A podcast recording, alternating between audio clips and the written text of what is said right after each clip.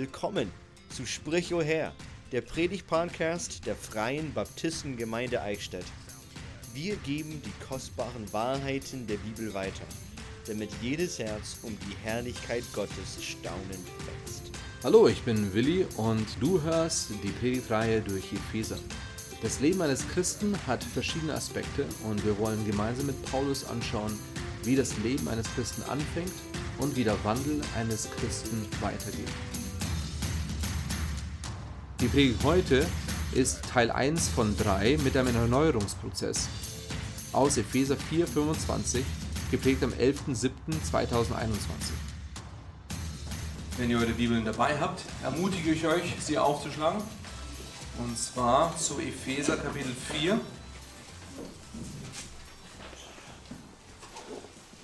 Und ich lese die Verse ab Vers 17 vor. Als eine Wiederholung vom letzten Mal, aber auch als eine Hilfe, dass wir den heutigen Text ein bisschen besser verstehen. Epheser Kapitel 4, ab Vers 17. Das darum bezeuge ich nun im Herrn, dass ihr nicht mehr so wandeln sollt, wie die übrigen Heiden wandeln, in der Nichtigkeit ihres Sinnes, deren Verstand verfinstert ist und die entfremdet sind dem Leben Gottes, wegen der Unwissenheit, die in ihnen ist, wegen der Verhärtung ihres Herzens. Die, nachdem sie alles Empfinden verloren haben, sich der Zügellosigkeit ergeben haben, um jede Art von Unreinheit zu verüben mit unersättlicher Gier. Ihr aber habt Christus nicht so kennengelernt, wenn ihr wirklich auf ihn gehört habt und in ihm gelehrt worden seid, wie es auch Wahrheit ist in Jesus. Dass ihr, was den früheren Wandel betrifft, den alten Menschen abgelegt habt, der sich wegen der betrügerischen Begierden verderbte. Dagegen erneuert werdet im Geist eurer Gesinnung und den neuen Menschen angezogen habt, der Gott entsprechend geschaffen ist, in wahrhafter Gerechtigkeit und Heiligkeit. Darum legt die Lüge ab und redet die Wahrheit, jeder mit seinem Nächsten. Denn wir sind untereinander Glieder. Zürnt ihr, so sündigt nicht. Die Sonne gehe nicht unter über euren Zorn.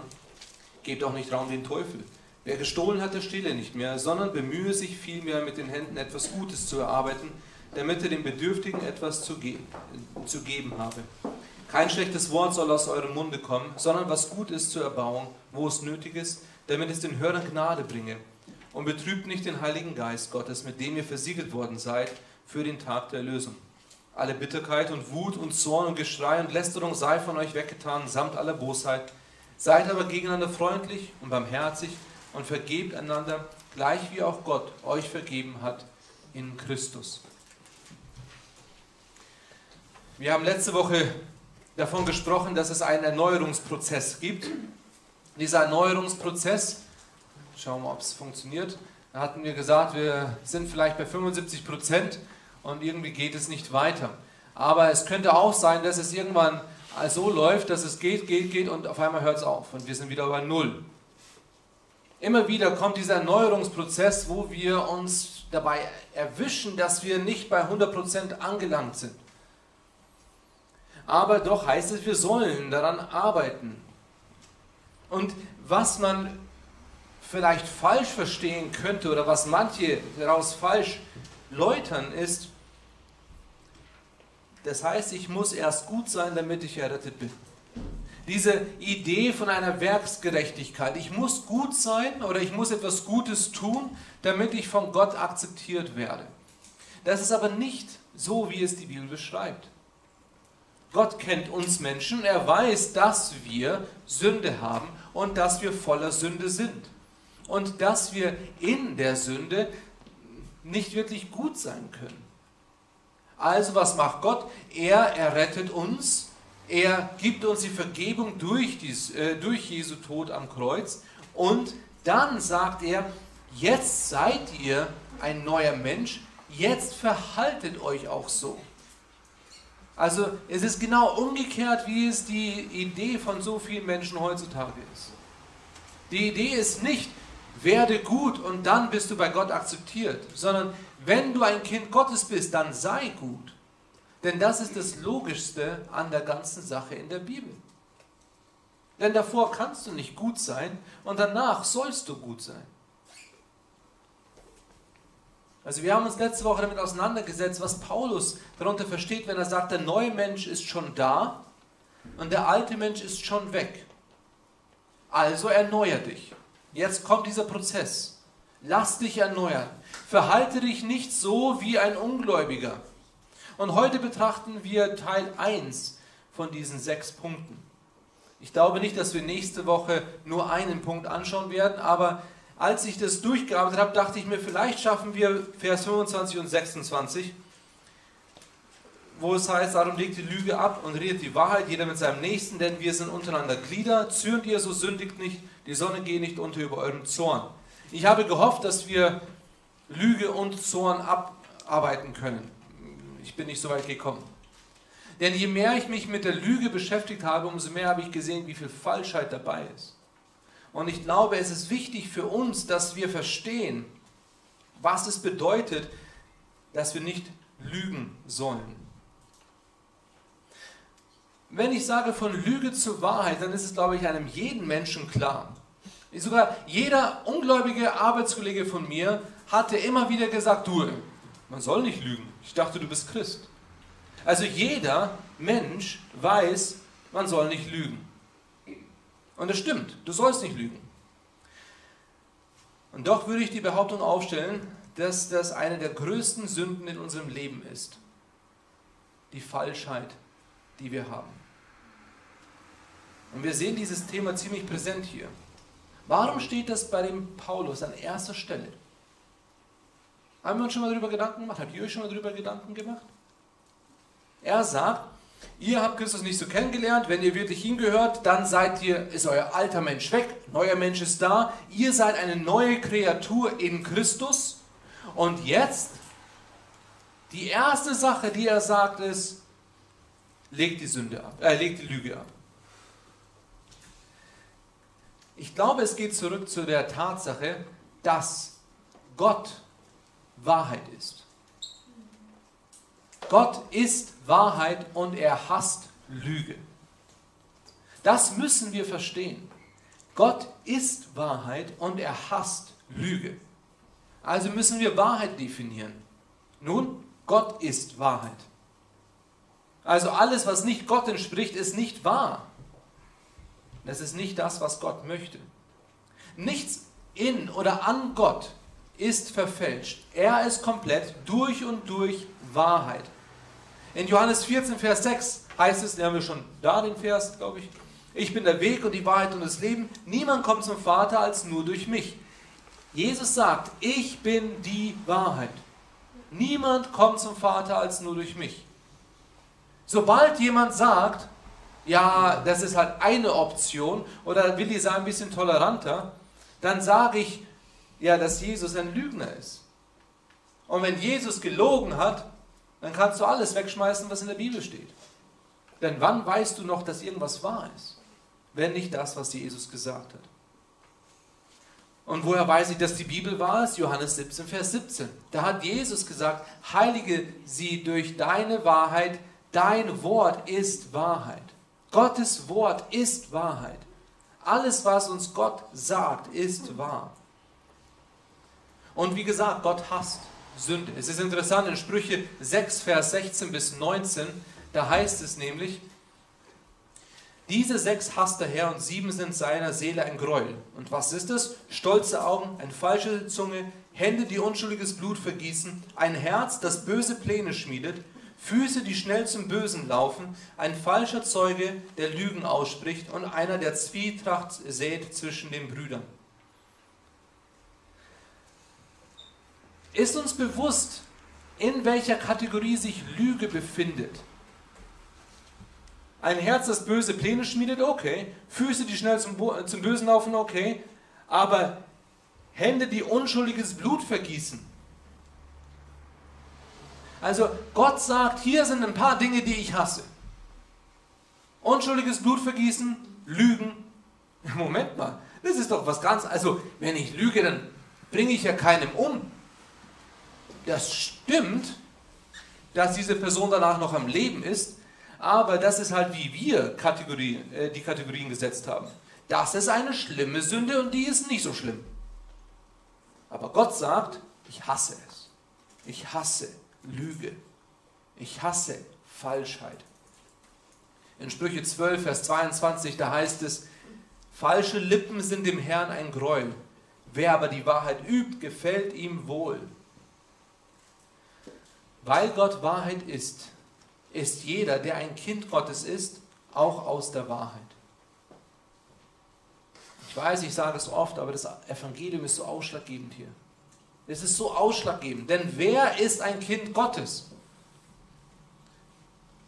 Die Wahrheit ist, jeder, der seine Sünde bekannt hat und Gott darum gebeten hat, dass er ihm die Sünde vergibt. Durch Jesus Christus allein. Und dass Jesus der Herr über das Leben ist. Und wenn du ein Kind Gottes bist, dann hast du eine neue Identität. Dann bist du ein neuer Mensch. Der alte Mensch ist nicht mehr. Der neue ist da. Und somit sagt jetzt Paulus hier, darum legt die Sünde ab, redet die Wahrheit, jeder mit seinem Nächsten. Woher hat er das? Das ist aus Sacharja 8, Vers 16. Denn da heißt es, da ist es aber, das ist aber, was ihr tun sollt. Redet die Wahrheit, jeder mit seinem Nächsten. Das ist nichts Neues, das Paulus hier sagt. Redet die Wahrheit, jeder mit seinem Nächsten. Übt treulich Recht und fällt einen Rechtspruch des Friedens in euren Toren. In Kolosser 3, Vers 9 heißt es, lügt einander nicht an, da ihr ja den alten Menschen ausgezogen habt mit seinen Handlungen. Seht ihr, das ist das gleiche Prinzip wie in Epheser. Der alte Mensch ist weg und alles, was mit dem alten Menschen zu tun hat, soll auch weg. Und jetzt seid ihr ein neuer Mensch und der neue Mensch lügt nicht. Das ist pervers, das ist abnormal, für ein Kind Gottes zu lügen. Das ist ein Widerspruch in sich, wenn ein Christ lügt. Das ist schon kompliziert, denn wir lügen. Oder? Wir lügen oft. Also was ist denn genau Lüge? Was ist Lüge? Das Wort, das hier im Griechischen steht, ist Pseudo. Unter Pseudo können wir uns wahrscheinlich ein bisschen mehr vorstellen. Ist ein Pseudonym oder ein Pseudo-Fußballer, das wäre ich wahrscheinlich. Ich bin es nicht. Also ich bin kein Fußballer. Wenn ich auf dem Platz stehe, dann bin ich ein Pseudo-Fußballer. Ich möchte gern Fußballer. Ich bin keiner. Und wir haben das immer wieder Pseudo, Pseudo, Pseudo. Pseudo ist im Großen und Ganzen nicht echt. Wie man es noch übersetzen könnte anstatt Lüge, wäre Falschheit. Man könnte es mit Falschheit übersetzen. Und das im Großen und Ganzen ist es eine bewusste und beabsichtigte Falschheit oder Verlogenheit. Im erweiterten Sinn allgemein alles, was in Wirklichkeit nicht so ist, wie es scheint. Das ist Pseudo. Wenn es nicht so ist, wie es scheint. Unwahrheit, List, Unaufrichtigkeit, Unwahrhaftigkeit, Betrug, Täuschung. Eine Lüge ist alles, was nicht der Wahrheit entspricht. Und unser erster Gedanke ist wahrscheinlich einfach eine Lüge, eine Falschaussage. Also das stimmt, aber da hört es nicht auf. Und ich glaube, oft bei uns Christen hört es genau da auf. Ja, ich lüge ja nicht. Das war meine erste Lüge, aber ab, außerdem habe ich noch nicht gelogen. Also wir, wir gehen immer von einer Falschaussage aus, die offensichtlich falsch ist. Aber wenn wir uns das genauer betrachten, dann könnte auch einfach ein Blick schon eine Lüge sein. Denn ich kann mit, meinen, mit meiner nonverbalen Kommunikation auch etwas ausdrücken, wo ich jemanden irreführe.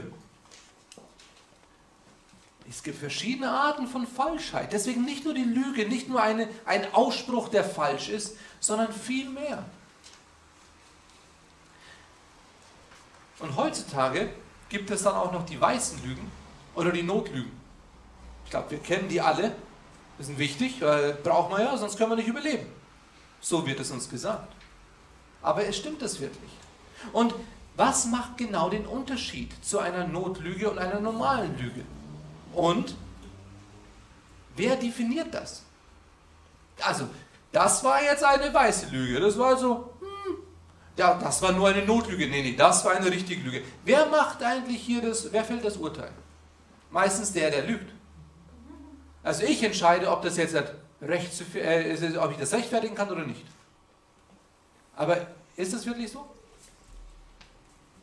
Dann kommen wir zu der Frage, warum lügen wir? Warum lügen wir eigentlich? Und ihr müsst nicht die ganzen Fragen aufschreiben, aber ich habe mich gefragt, wahrscheinlich, einmal, weil wir Menschen beeindrucken wollen. Also wir erzählen ihnen etwas, also eine Übertreibung zum Beispiel. Und also ich habe jeden Tag für dich die letzten Monate gebetet. Danke.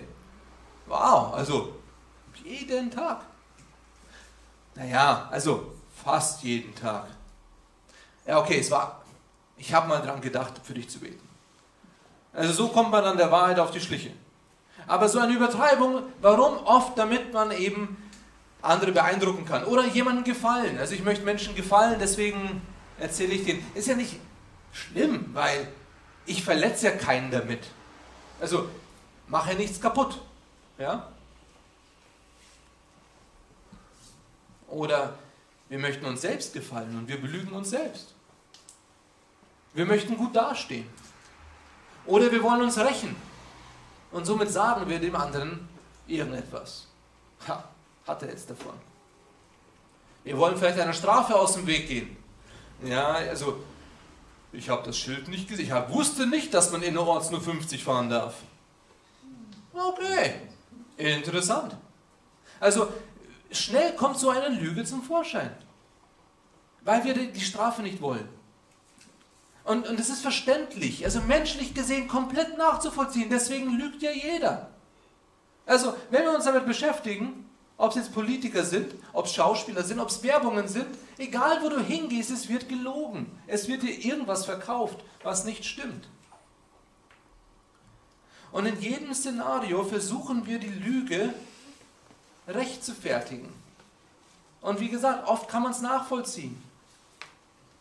Das Problem an der ganzen Sache ist, dass wir immer noch sündigen. Egal, ob du es nachvollziehen kannst oder nicht. Also ich kann ja auch irgendjemand eine reinhauen und sagen, ja, das kann ich schon nachvollziehen, aber das ist nicht richtig. Also auch wenn ich es verstehe, heißt es ja nicht, dass es richtig ist. Wir sündigen immer noch. Ich kann euch nicht sagen, dass es jemals gut ist zu lügen. Die Aussage ist ziemlich schwer zu fällen. Ich kann euch aber sagen, es gibt zwei Beispiele in der Bibel, in denen jemand gelogen hat und diese Personen sind nicht dafür bekannt, dass sie die großen Lügner sind. Also nochmal, es gibt zwei Beispiele in der Bibel, in denen jemand gelogen hat und anstatt dass sie bestraft wurden, kam sogar noch Segen daraus. Und diese zwei Beispiele, so wie wir es lesen, sind einmal Rahab und einmal die Hebammen. Ihr kennt die Geschichte wahrscheinlich. Ah, jetzt. Hm. Mal schauen. Jetzt. Rahab und die Hebammen. Und in beiden Fällen war es aus Gottes Furcht. Das heißt aber nicht, dass es richtig war. Aber interessanterweise, wenn wir von Rahab lesen, sowohl im Alten als auch im Neuen Testament, lesen wir nicht davon, und sie war die schlimme Lügnerin. Und bei den Hebammen, sie haben es aus Gottesfurcht getan, weil sie die Kinder nicht töten wollten, damit Gottes Volk weiterlebt. Ich kann euch nicht sagen, dass es richtig war, denn Gott hätte ihr natürlich ein Wunder wirken können. Also oft versuchen wir unseren Weg zu gehen, weil wir denken, dass Gott es nicht schafft. Aber Gott kann einiges bewirken. Denkt an Abraham und Isaak. Gott hätte doch ganz einfach ein Lamm schicken können. Ah, hat er sogar gemacht. Aber warum? Weil Abraham gehorsam war.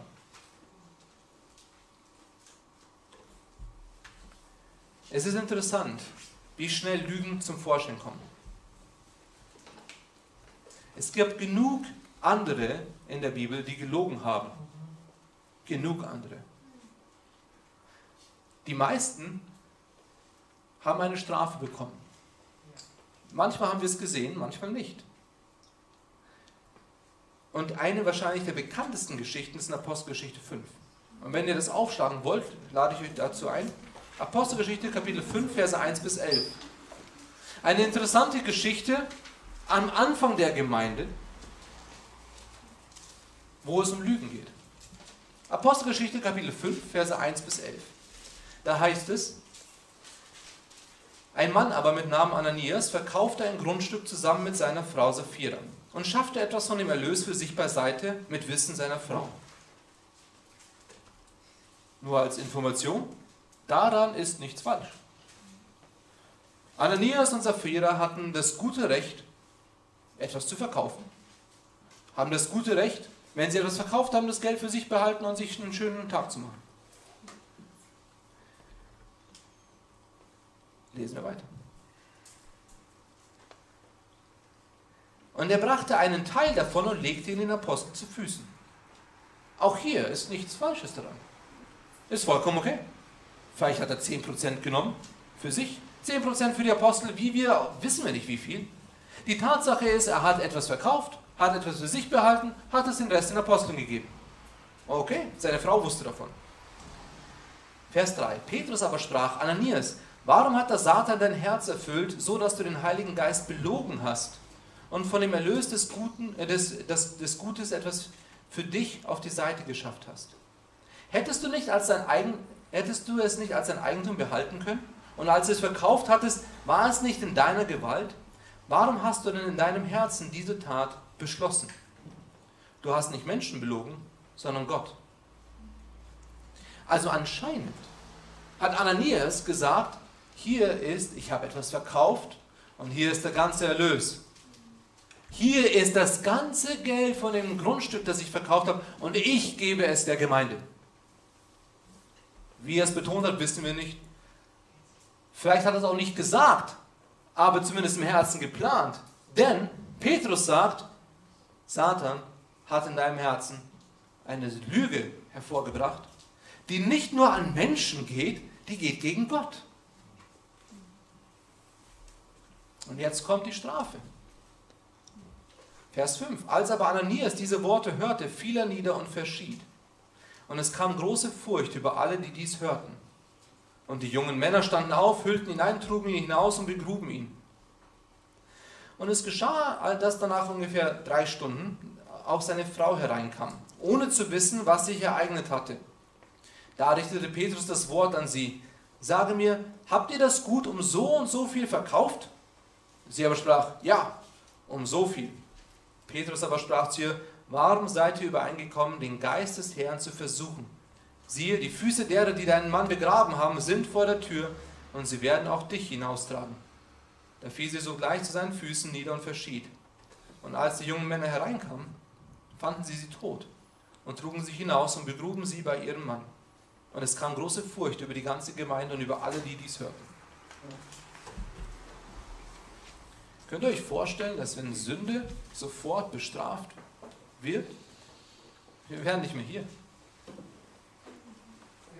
Ananias und Sapphira haben eine Sünde begangen, die nicht so schlimm ausschaute. Und das, die ganze Sache, das Geldgeben war gar nicht das Problem. Es war die Lüge. Seht ihr, wie sehr Gott Lüge hasst? Und das war nicht aus Gottesfurcht, dass sie gesagt haben, oh, wir wollen jetzt lügen, damit es für, die, für Gott besser ist. Nein, sie haben gelogen, weil sie etwas Schlechtes im Sinn hatten. Und es war so schlimm, dass Gott gesagt hat, diese Lüge ging an mich, nicht nur an Menschen. Und wir sehen also, alle haben das mitbekommen. Und alle haben dadurch eine Furcht bekommen, damit sie erkennen, wie schlimm Lügen ist. Wenn du was gibst, dann sei ehrlich und versuch nicht besser dazustehen. Jesus hat gesagt, wenn deine linke Hand was gibt, dann soll deine rechte nichts davon wissen. Es geht nicht darum, dass andere sehen, wie toll du bist. Es geht nicht darum, dass andere sehen, wie viel du gibst. Es ist eine Sache zwischen dir und Gott. Und auch Gott kannst du belügen. Er weiß es. Aber trotzdem versuchen wir es. Denn Gott sieht das Herz. 1 Samuel 16, Vers 7. Also das heißt, wir sollen ehrlich sein, Wahrheit sprechen.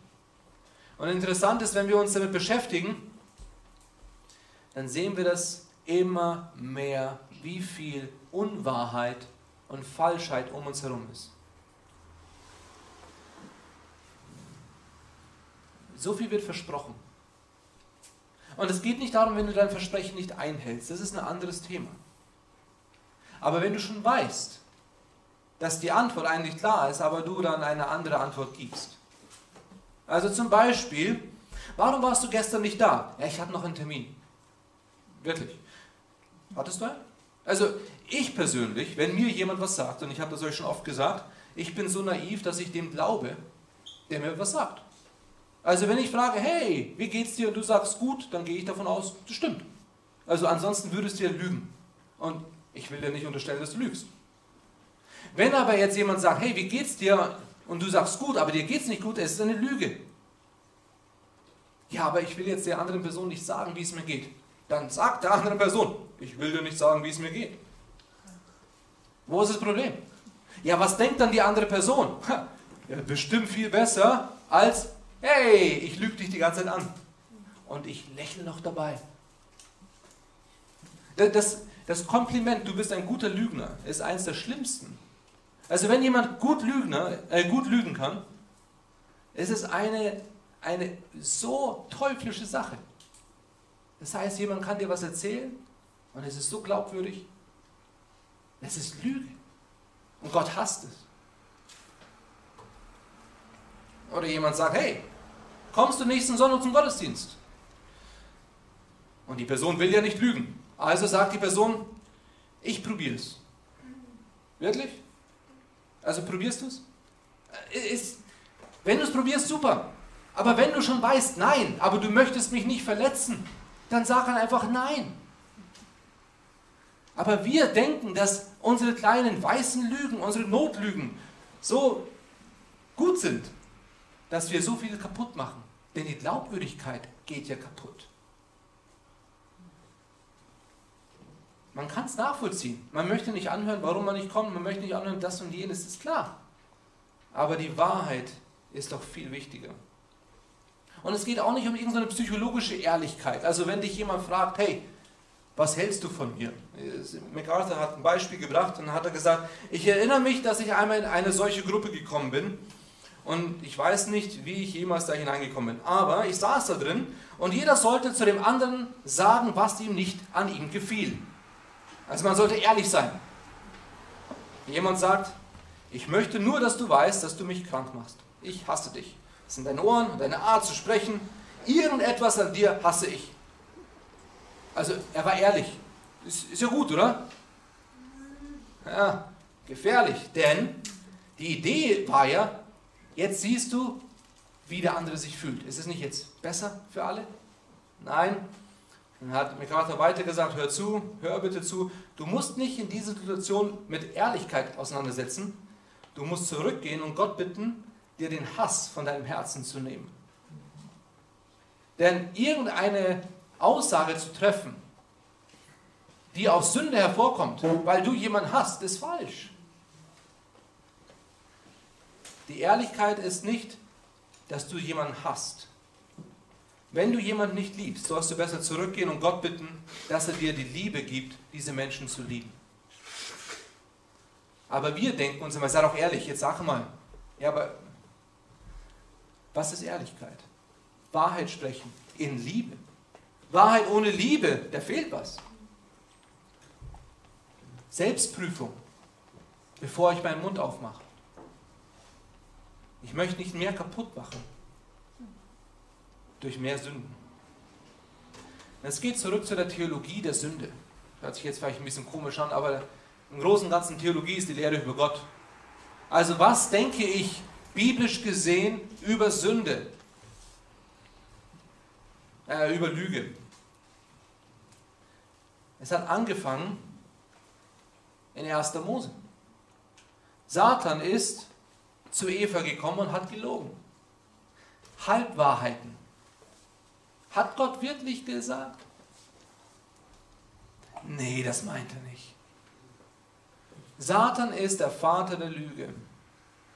Und wenn wir lügen, machen wir das Gleiche.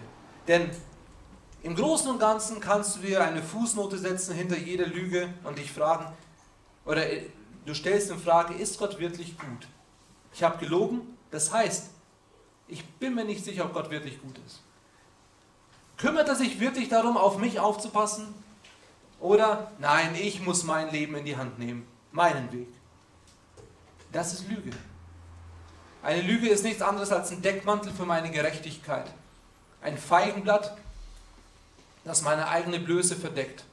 Ich habe Angst vor der Wahrheit, denn die Wahrheit wird nur meine Unfähigkeit, meine Einsamkeit, meine Hilflosigkeit offenbaren. Es ist nicht wichtig, gut zu sein. Das, was gut aussieht, ist, was zählt. Aber am Ende habe ich einfach mehr Angst vor anderen als vor Gott. Weil wir nicht die Situation haben wie Ananias und Sapphira.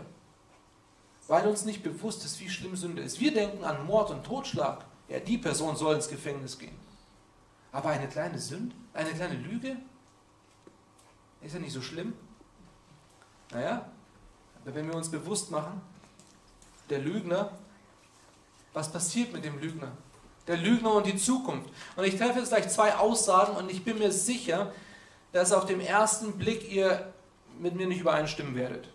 Aber ich hoffe, dass ihr einmal wach werdet, aber zweitens auch darüber nachdenkt von der biblischen Perspektive. Die erste Aussage oder die, die zwei Aussagen sind, ein Lügner kommt nicht in den Himmel. Und nur weil du gelogen hast, bist du kein Lügner. So. Der erste Gedanke, der bei meistens bei den Menschen ist, ja, das stimmt aber nicht, denn es gibt genug Menschen, die gelogen haben und die kommen in den Himmel. Also wissen wir. Die zweite Sache ist ja, aber eine Lüge macht mich zum Lügner. Das gleiche ist aber auch mit Sünde. Der Sünder kommt nicht in den Himmel. Es gibt keinen Sünder im Himmel. Und nur weil du gesündigt hast, bist du kein Sünder. Jetzt möchte ich das kurz erklären, damit ihr das versteht, was ich hier sagen möchte. Es geht um die Stellung, die ein Mensch vor Gott hat. Denn wir benutzen Lügner, wir benutzen Sünder als ein, als ein Wort und das ist wichtig und gut. Aber wenn Gott davon spricht, dann sieht er, wenn er mich jetzt aktuell sieht, keinen Sünder. Er sieht ein Kind Gottes, weil er mich durch Jesus Christus sieht. Meine Stellung vor Gott ist nicht Sünder. Es kann kein Sünder in den Himmel kommen. Deswegen muss ich ja neu geboren sein. Deswegen muss ich wiedergeboren sein. Deswegen muss ich erneuert werden. Deswegen ist der alte Mensch weg, der neue ist da. Deswegen, ich war vorher ein Feind Gottes, jetzt bin ich ein Freund Gottes. Ein Feind Gottes kommt nicht in den Himmel. Ehemalige Feinde Gottes kommen in den Himmel. Ehemalige Sünder kommen in den Himmel. In Offenbarung 21, Vers 8, da heißt es, die Feiglinge aber und die Ungläubigen und mit Gräueln befleckten und Mörder und Unzüchtigen und Zauberer und Götzendiener und alle Lügner. Ihr Teil wird in dem See sein, der von Feuer und Schwefel brennt. Das ist der zweite Tod. Ein Lügner kommt in die Hölle. Ein Mörder kommt in die Hölle. Ein Götzendiener kommt in die Hölle. Ein Unzüchtiger kommt in die Hölle. Ja, Moment mal, aber da bin ich dabei. Der Schlüssel ist 1. Korinther 6. 1. Korinther 6 heißt es, wisst ihr denn nicht, dass Ungerechte das Reich Gottes nicht erben werden? Irrt euch nicht. Und dann kommt die Liste. Weder Unzüchtige, noch Götzendiener, weder Ehebrecher, noch Weichlinge, noch Knabenschinder, weder Diebe, noch Habsüchtige, noch Trunkenbolde, noch Lästerer, noch Räuber werden das Reich Gottes erben. Aber Moment mal. Ich bin da drin. Und dann kommt aber der Vers weiter. Und solche sind etliche von euch gewesen. Aber ihr seid abgewaschen, ihr seid geheiligt, ihr seid gerechtfertigt worden in dem Namen des Herrn Jesus und in dem Geist unseres Gottes. Wenn du ein Kind Gottes bist, dann bist du kein Sünder mehr, dann bist du ein Heiliger. Das ist so wichtig zu verstehen. Denn der Lügner ist nicht aus Gott, Satan ist der Vater der Lüge. Er war es, der im Garten Eden Gottes Wort angezweifelt hat und gelogen hat. Er ist es, der Lügen hervorbringt und Schlechtes will. Und in Johannes 8, Vers 44, da heißt es, ihr habt den Vater, äh, den Teufel zum Vater und was euer Vater begehrt, wollt ihr tun. Er war ein Menschenmörder von Anfang an und steht nicht in der Wahrheit, denn Wahrheit ist nicht in ihm. Wenn er die Lüge redet, so redet er aus seinem eigenen, denn er ist ein Lügner und der Vater derselben. 1. Johannes 2, Vers 21, da heißt es dann, ich habe euch nicht geschrieben, als ob ihr die Wahrheit nicht kennen würdet, sondern weil ihr sie kennt und weil keine Lüge aus der Wahrheit ist. Wenn wir aus Gott sind, ist die Wahrheit unsere Basis. Und Lüge und Wahrheit haben keine Gemeinschaft. Und jetzt kommt natürlich die Frage, die sich hoffentlich an jeder stellt. Aber ich lüge doch. Aber ich sündige doch. Ja, vielleicht bin ich kein Götzendiener im Sinne von vor einer Statue hinterzufallen, aber ich habe meine Götzen. Das stimmt. Und jetzt kommt der letzte Punkt. Und zwar ein Christ kann lügen, aber es ist nicht normal. Und das kommt alles aus dem, wie du das Wort Gottes betrachtest. Wenn du nämlich sagst, und wir hatten das letzte Woche, ja, aber ich bin halt so. Ja, das stimmt aber nicht, wenn du, wenn du Gott als deinen Retter hast. Dann bist du nicht mehr so, weil es ist Christus, der in dir ist. Also wenn du lügst, dann ist das entweder nicht normal, weil du ein Kind Gottes bist, oder komplett normal, weil du kein Kind Gottes bist. Also, was sage ich jetzt? Sage ich, weil ich lüge, bin ich kein Christ? Nein. Es gibt genug Christen, und mich eingeschlossen, die immer noch lügen. Aber meine Position vor Gott, meine Stellung vor Gott ist, ich bin ein Kind Gottes. Und deswegen sagt Gott, lüge nicht. Du sollst nicht lügen, das ist abnormal, das ist pervers. Mach es nicht, es geht gegen deinen neuen Menschen.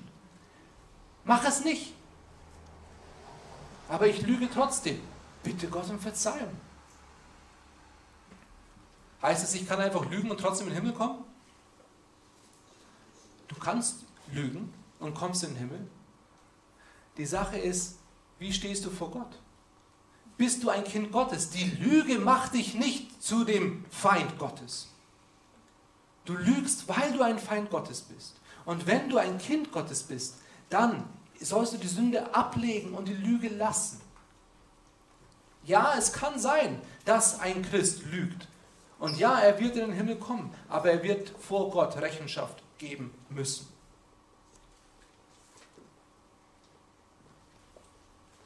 Ich möchte, dass wir verstehen, was Gottes Wort sagt.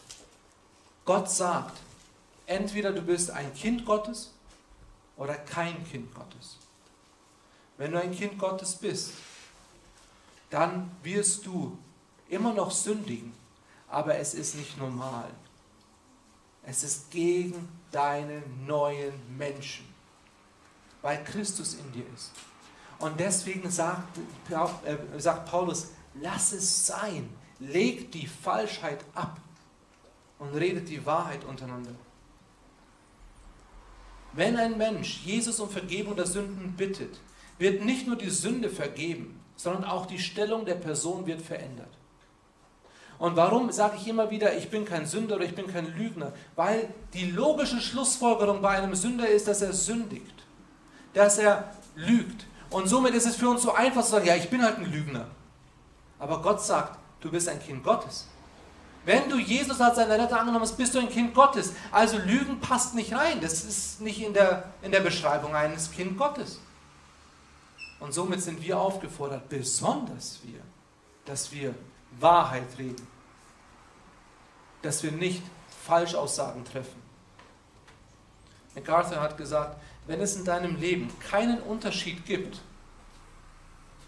besteht eine gute Möglichkeit, dass auch in deiner Natur kein Unterschied vorhanden ist. Wenn dein Leben nur in Lügen ist und du nur mit Lügen lebst, dann ist es möglich, dass du Jesus niemals als deinen Retter angenommen hast.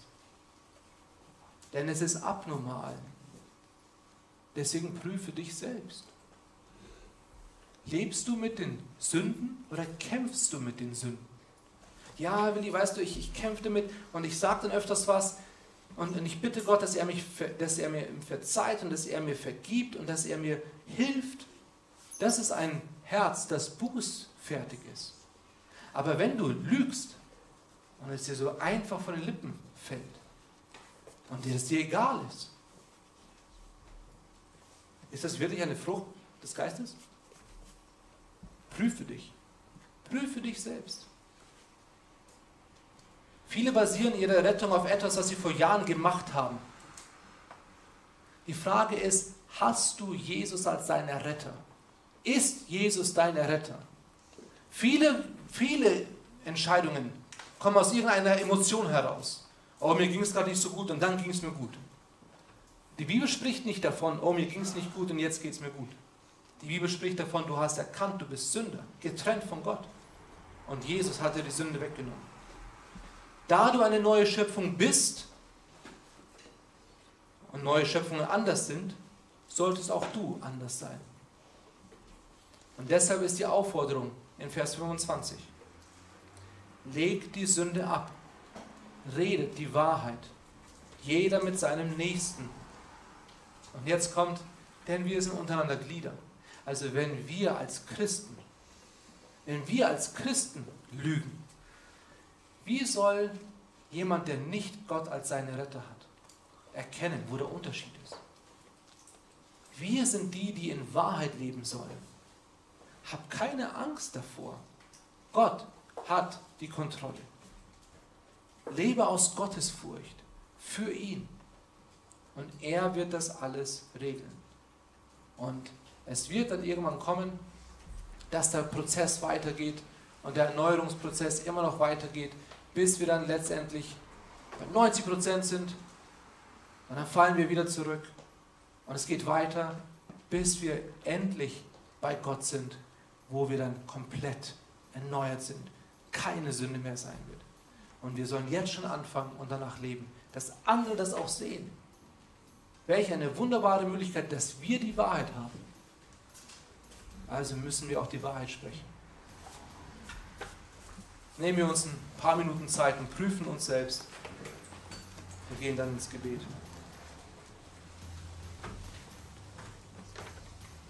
Mhm.